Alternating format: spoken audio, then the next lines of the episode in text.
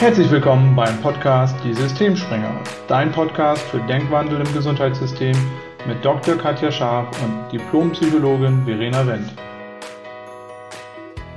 Ja, hallo und herzlich willkommen zu einer neuen Folge. Heute wieder mit Katja und mir. Und zwar wollen wir uns heute mal dem Thema widmen, wie du deine Gesundheit fördern kannst. Pimp Your Health ist unser Thema heute. Genau. Und ähm, vorweg vielleicht erstmal ähm, ein Satz zu dem Begriff Psychosomatik. Im Endeffekt sprechen wir von psychosomatischen Erkrankungen ganz oft, wenn wir sowas meinen wie, ja, da ist keine körperliche Ursache, das muss irgendwie psychisch sein. Im Endeffekt ist es aber so, dass jede Erkrankung oder auch generell alle Sachen, die in unserem Körper passieren, eine psychische und auch eine körperliche Komponente haben. Und heute wollen wir uns mal damit beschäftigen, was du auf allen Ebenen tun kannst, um deine Gesundheit zu fördern. Ne, Katja? Äh, ja, absolut. Und ähm, ich habe gerade, wir haben schon mal, also wir laden euch ein, folgt uns auch ähm, in, die, in die Vergangenheit und nicht nur in die Zukunft, weil wir haben auch schon mal ein paar Sachen zur Gesundheit gemacht, weil mir schoss gerade noch mal so die Definition Gesundheit in den Kopf, äh, lateinisch Sanitas. Und früher hat man nämlich nicht von Krankheit gesprochen, sondern von Ungesundheit von Insanitas. Und im, im Lateinischen gibt es Krankheit gar nicht. Da spricht man tatsächlich von Sanitas und Insanitas. Und da haben wir auch schon ah. mal drüber gesprochen. Das kam mir gerade, ähm, was eigentlich Gesundheit ist. Und dass wir immer sagen Gesundheit oder Krankheit, aber Gesundheit eben eigentlich ein Begriff ist, den wir ja auch, jeder definiert Gesundheit für sich ja anders ähm, und Krankheit. Und dass man auch ähm, ja Krankheit unterschiedlich definieren kann. Und wo du gerade sagtest, so Psychosomatik, ähm, so Einheit Körper, Geist und Seele. Da habe ich gerade so ein Beispiel im Kopf. Ich habe ähm, die psychosomatische Grundversorgung tatsächlich gemacht als Kurs. Und ähm, dort hat dann der Ausbilder ein Beispiel gehabt, und das ist mir so prägnant im Kopf, weil mir da so klar geworden ist, wie wichtig das wirklich ist, so alles im Kopf zu haben. Und da kommen wir auch später zu, weil das sind Aspekte, die du eben auch anwenden kannst, wenn es darum geht, deine Gesundheit quasi bewusst, wie wir es ja gesagt haben, zu pimpen. Und das war so, da ähm, hatte er erzählt, es gab eine ganz junge Frau, ich glaube Anfang 20 oder sogar noch unter 20, und die ist ähm, über die Straße gelaufen, Bürgersteig runtergetreten und ist dann dort zusammengebrochen und konnte sich nicht mehr bewegen, also gar nicht mehr bewegen. Und dann ging es eben auch erstmal darum, ne, dann sind alle in heller Aufregung, somatische Abklärung. Das heißt, da ist dann geguckt worden, ist das eine Lähmung, ist das ein Schlaganfall, was ist da organisch los? Und faktisch ist nichts gefunden worden. Und die ähm, Aufforderung unseres Ausbilders war eigentlich, frag genau nach, was war los. Und zu fragen zählt dann eben auch mal so banale Sachen zu fragen. Mit wem war sie unterwegs? Wohin ist sie gegangen? Was war da rundrum? Und was halt unterm Strich rauskam, war, das war eine ganz junge Frau, die zwangsverheiratet werden sollte und die war quasi mit ihrem zukünftigen Partner, der deutlich älter war und wo man, also den wollte sie nicht, auf dem Weg zum Standesamt und die sollte an dem Tag zwangsverheiratet werden. Und dieser körperliche Zustand hat sie quasi aus dieser Situation, wenn man so will, befreit. Das heißt, das ist so ein krasses Beispiel für mich gewesen, was eine psychische Belastung auch an organischen Symptomen hervorrufen kann und teilweise ja wirklich ganz gravierend. Und wenn ich mich so erinnere, fallen mir da einige Beispiele an, wo man wirklich organisch einfach nichts findet, weil eben viel auf psychischer, mentaler Ebene stattfindet. Und das wäre zum Beispiel auch schon mal so ein Schritt, wirklich pimpt deine Gesundheit, guck wirklich auch ganzheitlich auf dich, also wirklich auch auf deine Gefühle, auf deine Gedanken und ähm, schieb nicht alles weg, was irgendwie vielleicht mit Psyche, das hat ist ja auch noch so negativ behaftet, manchmal zusammenhängt. Ja, vielen Dank für das Beispiel. Und ja, genau da, das würde ich auch sagen, darum geht's. Also das im Endeffekt als Einheit erstmal auch zu sehen und zu verstehen. Das, das ist ja jetzt, ähm, ja, kann ich verstehen, dass das Beispiel dem Kopf geblieben ist. Ähm, ein sehr prägnantes Beispiel dafür. Was ich in, auch immer wieder faszinierend finde, ist zum Beispiel der Placebo-Effekt, der das ja genauso zeigt, also wie die Macht der Gedanken sich auswirken kann auf den Körper. Ne? Hm, ich lese da auch gerade ein Buch, wo so viele Beispiele ähm, genannt werden von Untersuchungen, von Studien, die durchgeführt wurden. Und was mir jetzt gerade so im Kopf geblieben ist, war eine Untersuchung von ähm, Parkinson-Erkrankten, in den USA, glaube ich, haben die immer ein bisschen andere ethische Standards. Ich fand das ethisch krass, das Experiment, aber die haben halt irgendwie ähm, eine Gruppe gehabt, da haben sie eine Operation durchgeführt und eine Gruppe, da haben sie den Schädel aufgebohrt, aber dann quasi nichts gemacht. Das fand ich auch heftig. Mhm. Ähm, und im Endeffekt wussten die Leute aber nicht, wurde jetzt bei mir was gemacht oder nicht gemacht. Und im Endeffekt war das Ergebnis, dass bei denen, wo der Schädel aufgebohrt wurde, aber nichts gemacht wurde, ähm, im Endeffekt das Ergebnis der Studie genauso positiv war wie bei denen, wo eine tatsächliche Behandlung stattgefunden hat. Ich glaube, mit Stammzellen, die sie da irgendwie ins, ins Gehirn, ich weiß es nicht wie, äh, gebracht haben. Auf jeden Fall die, die wirklich nur davon ausgegangen sind, dass irgendeine Behandlung stattgefunden hat, die dazu führt, dass es ihnen besser geht, hatten wesentlich weniger Beschwerden in dem Jahr darauf. Also die konnten wieder Sport machen, die konnten wieder Dinge machen, die sie vorher definitiv nicht tun konnten. Und es ist medizinisch nichts passiert, außer dass man den Schädel eben aufgebohrt hat und sie in dem Glauben waren, dass da vielleicht eine Behandlung stattgefunden hat. Und solche Beispiele, finde ich, zeigen immer sehr, sehr eindrucksvoll ähm, dieses Zusammenspiel aus Gedanken oder eben Psyche, was ja viel mehr als Gedanken ist, und dem Körper. Und deswegen ist uns das ja auch so ein Anliegen, das in die Welt zu tragen, weil wir das in unserem Gesundheitssystem in, nur in so Teilbereichen machen, aber in vielen Bereichen eben noch nicht machen. Und dass auch viele Menschen einfach nicht wissen, wie du schon sagst, im Endeffekt ist Psyche immer noch so ein Buch mit sieben Siegeln für viele und leider auch negativ behaftet ähm, so dass sich viele da irgendwie gar nicht mit auseinandersetzen wollen. Und wir wollen heute mal gucken, was gehört eigentlich alles dazu, wenn du dir deine Gesundheit anguckst und wenn du deine Gesundheit fördern möchtest. Und ähm, ja, vielleicht gehen wir einfach mal durch. Wir haben ja so ein paar Dinge gesammelt und das, was erstmal sicherlich mit das Allerwichtigste ist, eine ganz wichtige Ebene ist die Ebene der Gedanken und der Gefühle. Aber da gehen wir heute nicht tiefer drauf ein, weil da haben wir letzte Woche eine Folge zu gemacht. Also wenn du da mehr zu hören möchtest, wie Gedanken und Gefühle zusammenhängen, wie du deine Gefühle verändern kannst, wie du ähm, ja andere Gefühle haben kannst als die, die du hast und was auch eine Rolle spielt überhaupt bei der Entstehung von Gefühlen, dann kannst du gerne in die letzte Folge reinhören. Ähm, die hieß nochmal wie, Katja? Hilf mir nochmal. Pimp Your... Pimp deine Gefühle. Pimp deine Gefühle, Pimp deine genau. Gefühle. Danke schön. Ja, Pimp deine Gefühle, genau. Ja, ähm, Katja, der nächste Punkt ist einer, der ist ein bisschen medizinischer. Das ist Bewegung. Warum ist Bewegung so wichtig für den Körper? Was würdest du sagen als Medizinerin? Das hat unterschiedliche Aspekte. Zum einen fördert Bewegung unser ganzes System im Sinne, dass es das System aktiviert. Und Bewegung führt allein schon dadurch, dass wir Muskelmasse aufbauen, Fettmasse verlieren, in, in Fettgewebe werden verschiedene ähm, Botenstoffe und auch Schadstoffe gespeichert. Das heißt, es ist immer günstig, ähm, Fett- und Muskelanteil eben auch so in einem Gleichgewicht oder besser gesagt in einem Verhältnis zu halten. Das heißt, da ist Bewegung schon mal rein mechanisch und rein vom Zellaufbau und von der Zellgesundheit förderlich. Und das andere ist, dass Bewegung auch wieder auf unser limbisches System einzahlt und dort wird Dopamin ausgeschüttet, Serotonin ausgeschüttet. Viele sagen ja, also viele Läufer sagen ja, ähm, sie sind im wahrsten Sinne des Wortes abhängig von Sport oder, oder andere Leistungssportler, Extremsportler, die sagen, ich kann gar nicht ohne Sport sein. Das ist für Nichtsportler wie mich immer gar nicht vorstellbar. Ich quäle mich eher immer zum Joggen. Ich habe aber auch gemerkt, als ich äh, die Zeit hatte, wo ich für einen Marathon trainiert habe und viel laufen war beispielsweise, mir ging es besser. Und ich bin auch motivierter gewesen, laufen zu gehen. Das heißt, das ist auch wieder was, was Bewegung fördert. Bewegung bringt dich quasi, wenn man so in so eine Aufwärtsspirale ähm, sodass du automatisch mehr von dem tust, was dir gut tut.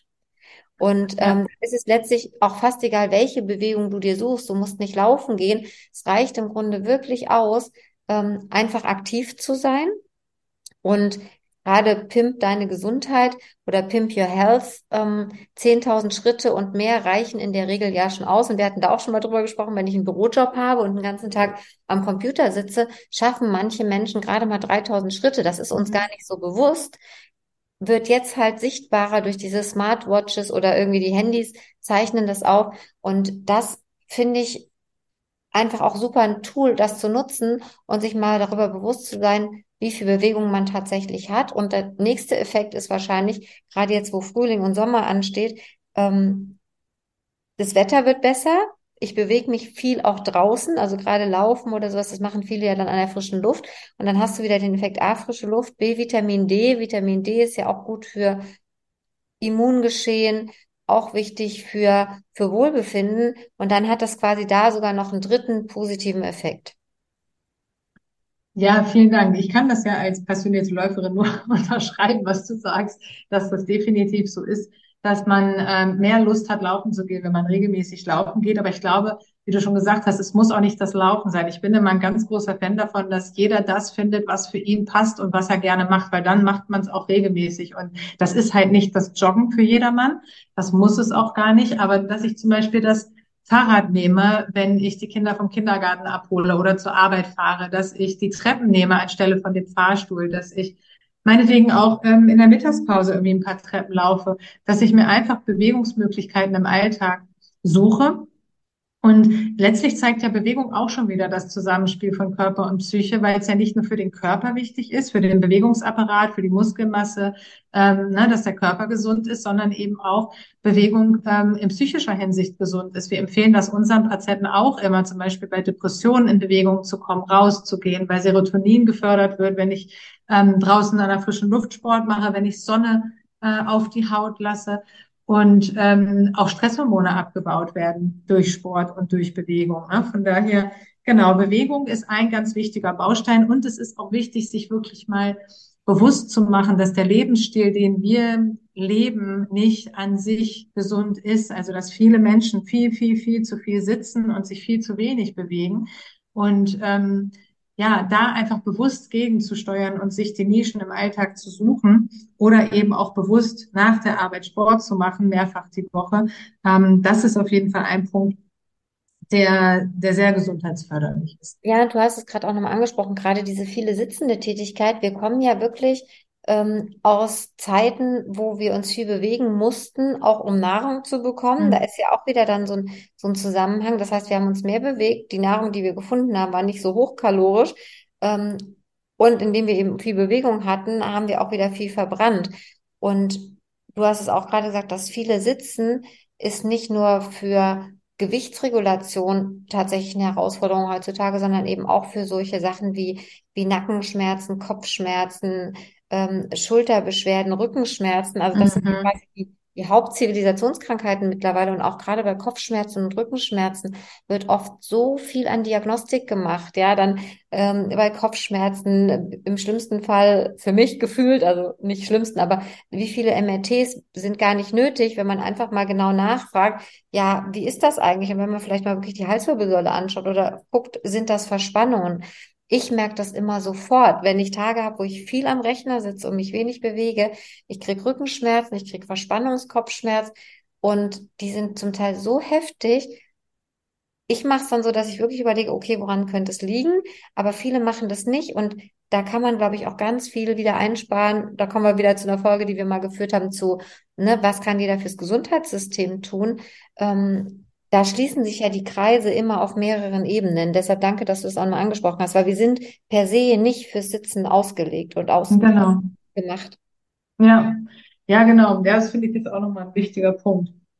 Genau, du hast es gerade ja schon angesprochen, so ein bisschen ähm, zwischen den Zeilen, dass Ernährung auch ein wichtiger, ein wichtiger Punkt ist. Ernährung ist so ein Thema, finde ich, ähm, also ich finde es ja immer so ein bisschen frustrierend, weil es gibt so viele Meinungen dazu und es, es wird ständig geändert. Ne? Also wenn ich, äh, ich interessiere mich schon sehr für Ernährung, würde ich sagen, aber dann, dann gibt's wieder die, die sagen, ja, Eier sind total ungesund und dann heißt es wieder, nee, Eier sind eigentlich total gesund, aber nur in Maßen. Dann gibt's wieder welche, die sagen, nein, man kann da so viele von essen, wie man will, das ist überhaupt nicht schlimm. Also genauso mit veganer Ernährung oder vegetarischer Ernährung. Uns geht's jetzt in dieser Folge nicht darum, dass wir uns hinstellen und sagen, diese oder jene Ernährungsform ist jetzt die richtige und die musst du machen und nur so geht's. Ähm, wir wissen, dass das ein heißes Eisen ist und irgendwie auch so ein bisschen gerade eine Modeerscheinung mit wahnsinnig vielen äh, Nahrungsunverträglichkeiten, mit wahnsinnig vielen Ernährungsformen, die da so aus dem Boden sprießen. Ähm, letztendlich, was ich erstmal ganz wichtig finde beim Thema Ernährung, und im Übrigen ähm, gehen wir da heute nicht so detailliert drauf ein, weil wir da nächsten Monat ganz viel zu machen werden. Also wenn dich das Thema interessiert, kannst du dich schon mal auf mehr Input im, im Mai freuen. Ähm, dass ich beim Thema Ernährung total wichtig finde, dass da Nahrung und in Nahrung auch Nährung für den Körper oder Nährstoffe drin steckt. Und das machen wir uns, finde ich, oft gar nicht bewusst. Also wir essen nicht nur, weil wir Hunger haben und wir essen nicht nur, weil wir gerade Lust auf etwas haben, sondern das Essen ist für den Körper ja überlebensnotwendig. Nur ähm, essen wir oft eben Dinge, die der Körper gar nicht braucht oder nicht gut verwerten kann, indem nicht die Nährstoffe drinstecken, die er braucht. Und das ist sicherlich ein, ein Faktor, der ähm, viele Erkrankungen, die wir in unserer Gesellschaft heutzutage haben, würde ich jetzt mal als Nichtmediziner so kühn behaupten, auch mit begünstigt, oder Katja? Ja, ich stimme dir zu 100 Prozent zu. Du hast ein paar Sachen angesprochen. Also zum einen könnt ihr euch schon auf unseren Gastauftritt von Yvonne freuen. Yvonne ist Ökotrophologin und wird mit uns auch ein Interview zur Ernährung führen, ähm, weil obwohl ich Ernährungsmedizinerin bin, muss ich sagen, habe ich keine Ahnung, was die aktuellen Empfehlungen immer sind, weil sie sich schnell verändern, weil sie sich zum Teil konträr widersprechen, so wie du gesagt hast. Aber ich glaube, egal, egal welche Ernährung empfohlen ist, haben wir tatsächlich das Problem, wie du gesagt hast, Ernährung soll uns auch mit Nährstoffen versorgen. Und auch dazu machen wir nochmal eine getrennte Folge, haben wir gesagt. Also gerade, wie ist das mit, mit Nährstoffen? Was brauchen wir wirklich? Wie kommt man dran? Machen Nahrungsergänzungsmittel Sinn? Also auch da, wenn du Input willst, folge uns einfach. Dazu werden wir was machen. Ähm, ich glaube, ein großer Punkt, gerade bei Übergewicht, ist auch dadurch, dass wir so arm an Nährstoffen sind durch unsere Ernährung, kompensieren wir das mit mehr Nahrung. Also das mhm. ist so ein Punkt, einfach weil wir, weil wir quasi innerlich von allen Zellen verhungern, ähm, brauchen wir gefühlt mehr und es sättigt uns eben trotzdem nicht mit den essentiellen Dingen, die wir brauchen. Ähm, und dazu kommt auch, das passt dann wieder zu Psychosomatik, ähm, dass viele eben aus so einem emotionalen Hunger heraus essen, weil gerade in bestimmten Nahrungsmitteln, Stichwort Schokolade, ne, Serotonin, da äh, viele sagen ja, Schokolade macht glücklich, ja, weil es bestimmte Stoffe enthält. Ähm, oder ein anderes Beispiel, es gibt MRT-Aufnahmen von Zuckerkonsum. Wenn du reinen Zucker zu dir nimmst, ähm, dass quasi, wenn du ein MRT machst, bei Zuckeraufnahme die gleichen Hirnareale aufleuchten, wie wenn du Cannabis nimmst oder Drogen konsumierst. Das heißt, es sind wirklich so messbare Parameter, äh, wie wir uns mit Ernährung tatsächlich schaden können. Da wir das bewusst wählen können, können wir uns mit Ernährung genauso gut eben pimpen. Und da sind wir wieder bei Pimp deine Gesundheit, Pimp your health. Wir können schon, indem wir bewusst auf Ernährung achten, und zwar nicht nur auf die Menge, sondern auch auf die Zusammensetzung der Nahrung, ganz bewusst was für unsere Gesundheit tun. Ja, genau. Ja, vielen Dank. Und wie gesagt, ähm, wenn du mehr dazu hören möchtest, dann einfach nächsten Monat nochmal reinhören. Genau, jetzt haben wir Gedanken, Gefühle. Also warum spielen die eine Rolle? Spielen natürlich eine Rolle, weil Gedanken und Gefühle ähm, ganz viel damit zu tun haben, wie viel Stress ich habe, wie es mir geht, wie ich durch mein Leben gehe. Bewegung, wo wir meistens zu wenig von haben, Bewegung in den Alltag sinnvoll zu integrieren, so dass es dauerhaft machbar ist. Und bei der Ernährung darauf zu achten, dass ähm, sie so ist, dass der Körper möglichst optimal mit Nährstoffen versorgt ist, was heutzutage tatsächlich, so viel können wir glaube ich schon mal vorwegnehmen, nicht mehr so einfach ist. Der nächste Punkt ist Schlaf. Ähm, der Körper regeneriert sich ja im Schlaf. Schlaf ist auch ein Faktor, der unheimlich wichtig ist für Gesundheit. Nicht umsonst, ähm, das sage ich auch immer meinen Patienten, die unter Schlafstörungen leiden, es ist Schlafentzug auch eine Foltermethode.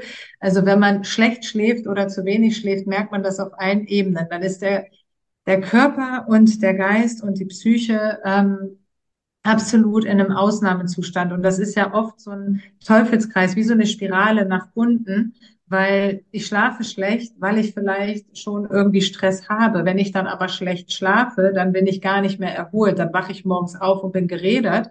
Und dann fängt der Tag schon irgendwie geredert an. Das macht mich noch gestresster. Und dann bin ich abends schlag kaputt, schlaf aber vielleicht wieder schlechter, weil ich so gestresst bin. Also im Endeffekt ist Schlaf und Schlafhygiene ein wichtiger Punkt, finde ich. Ähm, vielleicht können wir es ja von beiden Ebenen beleuchten. Du medizinisch, also was passiert im Körper bei Schlaf, welche Hormone spielen da eine Rolle. Und ich kann eben nochmal therapeutisch vielleicht was dazu sagen, was kann jeder Einzelne tun, um ähm, ja den eigenen Schlaf oder wie es so schön heißt, die Schlafhygiene zu verbessern. Was spielt erstmal körperlich eine Rolle beim Thema Schlaf, Katja? Ja, du hast es angesprochen. Schlafentzug ist tatsächlich eine krasse Foltermethode, wird auch noch angewendet. Und äh, nach müde kommt blöd. Also wenn du wirklich total müde bist, das ist immer so mein Spruch, nach müde kommt blöd, man, man kann einfach auch gar nicht mehr klar denken und handeln. Und ähm, aus medizinischer Sicht ist es einfach wichtig, dass auf Aktivitätsphasen immer auch ausreichend Erholungsphasen folgen. Ähm, und das ist was, was wir heutzutage ja auch oft so ein bisschen übergehen. Wir arbeiten lange, wir arbeiten spät, wir sitzen vielleicht noch abends vorm Computer ähm, und wir kommen im wahrsten Sinne des Wortes gar nicht zur Ruhe. Und ähm, wenn wir das eben nicht machen, dann ist auch unser Schlaf gestört im wahrsten Sinne des Wortes. Das kennt man ja vielleicht auch, wenn man lange am, am Tablet oder am Computer saß, dass man einfach unruhiger schläft. Und im Schlaf ist es tatsächlich so, dass unsere Hirnaktivität sich verändert. Das heißt, wir haben unterschiedliche Frequenzen, die man mittels ähm, EEG auch ableiten kann. Ähm, und was man eben sieht, dass im Schlaf unsere Hirnaktivität sich verlangsamt. Das heißt, wir mhm. fahren im quasi im wahrsten Sinne des Wortes runter und das ist wichtig, um ausreichend zu regenerieren.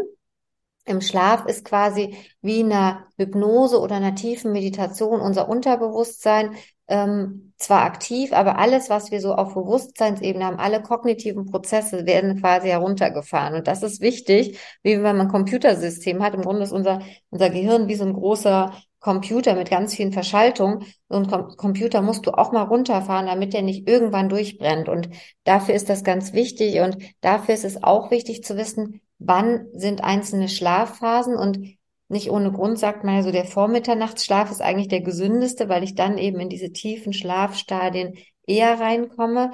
Das hängt auch ein bisschen damit zusammen, dass ich nachts auch Hormone ausschütte und vielleicht kennen einige das, dass sie so zwischen drei und vier nachts immer wach werden. Also sagen immer ganz viele, um drei werde ich immer wach. Und dann frage ich dann immer, ja, und bist du gerade sehr gestresst oder nicht? Weil wenn ich gestresst bin, schütte ich mehr Cortison aus und dann ist dieses Aufwachen mitten in der Nacht häufiger. Ähm, und dadurch ist es einfach wichtig, auch so, wie du hast vorhin schon gesagt, einen gewissen Schlafrhythmus einzuhalten, damit der Körper wirklich diese ausreichenden Ruhe- und Erholungsphasen bekommt. Und da sind wir wieder bei, automatisch auch wieder bei Gedanken und Gefühlen, weil wenn ich sehr gestresst bin, auch vorm Schlafen gehen, vielleicht nochmal was zu machen, was mein Stresslevel reduziert, um halt eben auch diese Cortisonantwort zu verringern. Das heißt, was kann man machen? ähm, meditieren, autogenes Training, vielleicht nochmal eine schöne Musik anhören, irgendwas zu machen, das einen so ein bisschen von diesem Hetzen des Alltags nach unten bringt. Also das sind so die medizinischen Aspekte. Und du hast ja auch gesagt, wie ist das so von, von Empfehlungen, die du geben würdest? Also wie wäre es gerade aus der Psycho, sag ich mal, Sicht, wenn wir jetzt durch mich die Summa-Sicht beleuchtet haben? Ja, genau. Ähm, ja, was wir immer empfehlen, ist, das hast du auch schon kurz angesprochen, auf jeden Fall ein klarer Rhythmus. Also es ist ja so, dass nicht jeder Mensch exakt das gleiche Schlafbedürfnis hat, ähm, sondern das variiert. Das heißt, einmal ist wichtig, dass ich irgendwie für mich rausfinde, wie viel Schlaf brauche ich eigentlich? Nach wie viel Stunden Schlaf in der Nacht fühle ich mich wirklich ausgeruht? Das ist bei dem einen sind es vielleicht nur sechs Stunden, bei dem anderen sind es vielleicht acht Stunden. Also, dass man da erstmal rausfindet, was brauche ich und dann ähm, empfehlen wir immer eine, eine klare ähm, Struktur zu haben, wann gehe ich ins Bett, wann stehe ich auf. Idealerweise bleibt die immer gleich. Vielleicht sogar am Wochenende, wenn das möglich ist. Natürlich nicht jedermanns Sache, aber für den Schlafrhythmus, um wirklich ähm, ja, leichter in den Schlaf zu finden. Es ist einfach, der Körper ist, ist ja auch programmiert durch unsere Verhaltensweisen. Und wenn wir zum Beispiel jeden Abend, und ich kann das aus eigener Erfahrung sagen, weil ich gehe jeden Abend exakt selben Zeit ins Bett und ich stehe immer morgens zur selben Zeit auf oder fast immer nicht, aber wirklich sehr, sehr regelmäßig, dass der Körper dann schon fast der weiß das irgendwie. Also der fährt abends runter, weil er weiß, ah, jetzt geht's ja gleich ins Bett, jetzt ist ja halb elf und morgens um halb sechs wird er auch von alleine wieder wach. Und ähm, das, das klappt wirklich, wenn man das über längere Zeit macht. Also, dass man wirklich guckt, dass man immer zur gleichen Zeit ins Bett geht, möglichst zur gleichen Zeit wieder aufsteht. Klar kann man auch am Wochenende mal ein bisschen länger schlafen, aber ähm, für den Schlafrhythmus ist es eben vorteilhaft, wenn die Differenzen nicht so stark sind. Wenn man jetzt nicht am Wochenende plötzlich um vier Uhr morgens erst nach Hause kommt und dann eben bis elf Uhr morgens schläft und am nächsten Tag muss man montags wieder um sechs aufstehen. Ähm, was ist noch wichtig, was ich aus psychischer Sicht einen wertvollen Tipp finde, ist, dass dieses nervige nachts wach werden, ähm, also nervig, weil es ja wirklich dann so ist, man wird wach, man, man will eigentlich weiter schlafen und man merkt, man kann nicht. Meistens fängt man dann an zu grübeln oder nachzudenken, besonders wenn man gestresst ist kommen dann oft Gedanken, was man alles noch machen muss am nächsten Tag. Ähm, da ist wirklich eine wertvolle Empfehlung, nicht im Bett liegen bleiben, aufstehen, sich ablenken, Buch lesen, die Aufmerksamkeit nach außen lenken, Meditation machen, was auch immer, runterkommen und wenn man richtig müde ist, wieder zurück ins Bett gehen. Warum ist das wichtig? Weil wir zum einen, wenn wir im Bett liegen und anfangen zu grübeln, uns selber wieder in Stress bringen. Also im Endeffekt wird wieder Cortisol ausgeschüttet, weil ich darüber nachdenke, was ich am nächsten Tag alles machen möchte, weil ich vielleicht schon ein Gefühl von Zeitdruck verspüre. Ähm, also die Gedanken, die ich habe, sozusagen lösen Stress im Körper aus und der Stress führt dazu, dass ich wieder nicht einschlafen kann. Und wenn ich mich da raushole, indem ich meine Aufmerksamkeit auf irgendetwas anderes lenke, dann ist die Wahrscheinlichkeit höher, dass auch der Körper runterfährt. Und der andere Grund, warum das günstig ist, ist dieses im Bett liegen bleiben und genervt sein. Wenn man das über längere Zeit hat, assoziiert man auch irgendwann das Bett schon mit etwas Nervigem. Also, dass man quasi schon das Bett im Gehirn verknüpft hat mit, oh Gott, ich kann bestimmt wieder nicht durchschlafen heute Nacht. Und das ist auch ungünstig, ne? so dass man sich im Endeffekt wirklich immer nur ins Bett legt, wenn man richtig müde ist und nicht lange im Bett ähm, sich rumwälzt oder erst recht nicht lange im Bett liegen bleibt, wenn man grübelt. Das wären, glaube ich, so meine ähm, ja, Haupt, Haupttipps, so würde ich es mal nennen, in Bezug auf Schlafhygiene. Ja, super, danke. Und du hast auch gerade nochmal wirklich diese Uhr angesprochen, diese innere Uhr, die wir tatsächlich haben. Mhm. Ähm, das ist ja wirklich beeindruckend, dass du wirklich, wenn du so einen regelmäßigen Rhythmus hast, du wirst automatisch wach. Ne? Am Wochenende denkst du manchmal, ich würde gerne länger schlafen und du mhm. bist trotzdem einfach wach. Und ich kann das aber auch nur bestätigen. Ich merke das auch. Je, je regelmäßiger mein Schlafrhythmus ist, desto ausgeruhter bin ich einfach. Und irgendwie schaukelt sich das von Tag zu Tag hoch. Wenn ich, je müder ich werde, desto unrunder wird dann automatisch auch wieder mein Schlafrhythmus. Deshalb mhm. ist es super, ähm, nochmal so als Gedankenstütze wirklich zu gucken, kann ich mir nicht doch so eine Regelmäßigkeit angewöhnen. Genau. Genau, und ähm, dann hatten wir überlegt im Vorfeld, ne, also quasi, wenn man jetzt sagt, Gedankenhygiene, Gefühlsmanagement, Bewegungsförderung, Ernährungswachsamkeit, Schlafrhythmus, ähm, hatten wir überlegt, was gehört noch dazu? Und dann sind wir beim Thema Beziehungen gelandet. Also auch wie, wie Beziehungen im Leben auch Einfluss auf deine Gesundheit haben können. Und da kannst du als Verhaltenstherapeutin wahrscheinlich noch deutlich besser was dazu sagen, inwiefern unsere Beziehungen, Partnerschaften auch Einfluss auf unsere Gesundheit haben. Ja, genau. Ähm, absolut. Also ich würde sagen, Frieden in Beziehung ist ein ganz, ganz, ganz, ganz wichtiger Punkt. Ähm, als Verhaltenstherapeutin letztendlich, wenn ich so meine Patienten vor Augen habe, das betrifft einfach jeden. Ich glaube, dass, dass Beziehungen ja sowieso für Menschen ähm, unheimlich wichtig sind. Wir sind halt einfach soziale Wesen. Und wenn wir viel Streit haben, wenn wir viel Konflikte haben und vor allem so ähm, Konflikte, die wir schon lange mit uns rumtragen und die hochemotional aufgeladen sind, das ist ein unheimlicher Stress für den Körper und dieser Stress macht krank. Ich fand es ganz faszinierend. Ich habe mal irgendwo ein Buch gelesen, und da stand, dass das so eine Weisheit in Afrika ist bei den Ureinwohnern, dass ähm, diese Art von Stress durch durch Wut, durch Streitigkeiten, die nicht gelöst sind, krank macht. Also dass das sozusagen auch so ein altes Wissen ist, ähm, was wir aber, wie ich finde, manchmal echt verloren haben, wenn man sich anguckt, wie viele Menschen im Streit und im Stress miteinander sind. Und was ist der Schlüssel dazu? Im Endeffekt, das haben wir in der, in der letzten Folge beleuchtet, die, die, die geht so ein bisschen Hand in Hand. Frieden in Beziehung hat nämlich wahnsinnig viel damit zu tun, dass ich bei mir anfange. Was wir meistens machen, ist, wenn wir mit irgendjemandem einen Konflikt haben, dass wir erstmal denken, der andere ist schuld. Der andere hat irgendwas falsch gemacht, der andere hat mich geärgert oder aufgeregt. Und ähm, in dem Moment gebe ich die Verantwortung ab, schiebe dem anderen sozusagen die Schuld in die Schuhe, was meistens schon eine ungünstige Ausgangssituation ist, dafür so einen Konflikt zu klären, weil der andere merkt sofort, dass ich ihm die Schuld gebe. Also habe ich dann gleich äh, so ein Vorwurfsding. Ähm, was kann ich stattdessen machen? Was ich stattdessen machen kann, ist erstmal wirklich bei mir anzufangen. Wenn ich einen Konflikt habe mit irgendjemandem und ich bin sauer und ich merke, dass ich sauer bin, dann kann ich mich erstmal fragen, was macht mich gerade sauer? Was habe ich für Gedanken? Worum geht's mir eigentlich wirklich? Was will ich ändern in der Beziehung? Und das kann ich dann klar mit dem anderen kommunizieren. Ich kann hingehen und kann sagen, ich wünsche mir das so und so. Also wirklich ähm, die Verantwortung für die eigenen Gefühle zu übernehmen, ist ein ganz wichtiger Punkt. Und jetzt werden viele sagen, ja, aber ich habe diesen Konflikt und jeden Konflikt und da hat aber wirklich der andere das und das und das gemacht. Und natürlich passieren überall, wo Beziehungen stattfinden, ähm, auch automatisch Verletzungen. Erwartungen werden enttäuscht. Und für diese Situation, wo wir ähm, enttäuscht wurden, verletzt wurden, wo etwas nicht so gelaufen ist, wie wir es gerne hätten, da finde ich, ist der, der Schlüssel zu mehr innerer Zufriedenheit und wirklich auch innerem Frieden ist Vergebung. Das ist das, was wir immer am wenigsten wollen in dem Moment, weil wir uns ungerecht behandelt fühlen oder weil wir uns im Recht fühlen über bestimmte Dinge. Und letztendlich, was ich für mich so gelernt habe, ist mir einfach die Frage zu stellen, was ist mir jetzt wichtiger? Ist es mir wichtiger, im Recht zu sein? Weil was ist schon tatsächlich, wer hat schon Recht? Ne? Meistens sind es ja keine Fakten, über die man streitet. Was ist mir wichtiger, jetzt im Recht zu sein und zu bleiben oder den Konflikt zu klären und dann schnell wieder Frieden zu haben? Und letztendlich ist Vergebung ähm, ein Schlüssel, um auch wieder Frieden herzustellen. Weil wenn ich nicht vergebe, dann habe ich ja sozusagen automatisch Vorwürfe. Und wenn ich Vorwürfe mit mir rumtrage, ist das eine unheimliche Belastung für meine Psyche und wie so ein, ja, du hast das in einer anderen Folge, glaube ich, auch mal gesagt, was, da im Gehirn passiert, im limbischen System, wo wieder gefeuert wird. Im Endeffekt ist das einfach Dauerstress für den Körper und für die Psyche.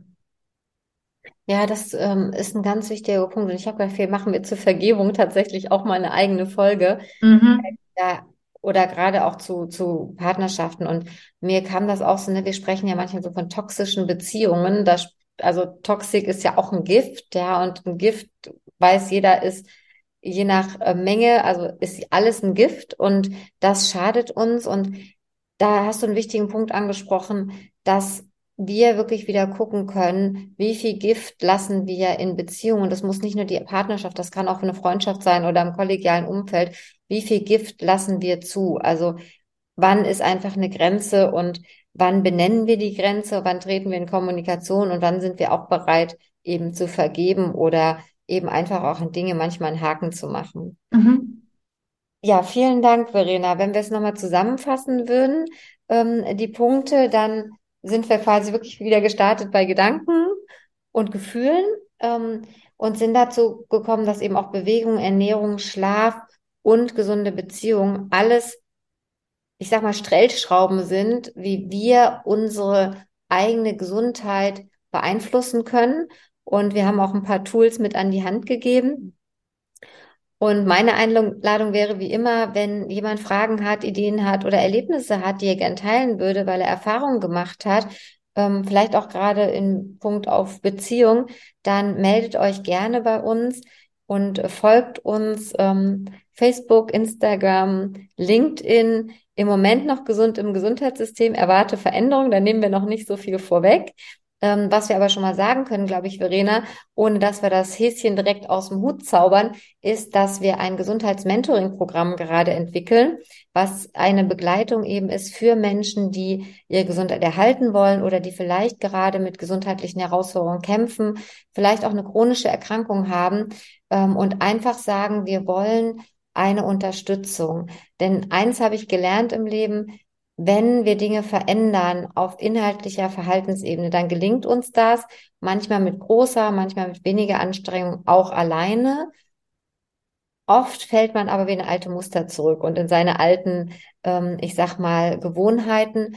Und da lohnt es sich immer, jemanden an der Hand zu haben, der weiß, wovon er spricht, der ein wirklich im wahrsten Sinne des Wortes an die Hand nimmt und begleitet. Und das war für uns ja auch der Grund, eben so ein Gesundheitsmentoring-Programm ins Leben zu rufen. Ich bedanke mich schon mal, Verena, bei dir wieder. Ich fand es wieder total spannend. Äh, vielen Dank fürs Zuhören und ich freue mich schon auf die nächsten Folgen, dann auch wieder mit Gästen, mit Interviewgästen. Vielen Dank. Ja, danke, Katja. Ich bedanke mich auch. Ähm, ich fand es auch wieder sehr spannend und ich finde immer wieder sehr bereichernd, ähm, diese beiden Bereiche Psyche und Körper zu beleuchten und einfach zu gucken, was in, in beiden Bereichen wichtig ist, um die eigene Gesundheit zu fördern. Ja, ich würde sagen, das ist unsere Superpower. Ja, absolut. Vielen Dank fürs Zuhören.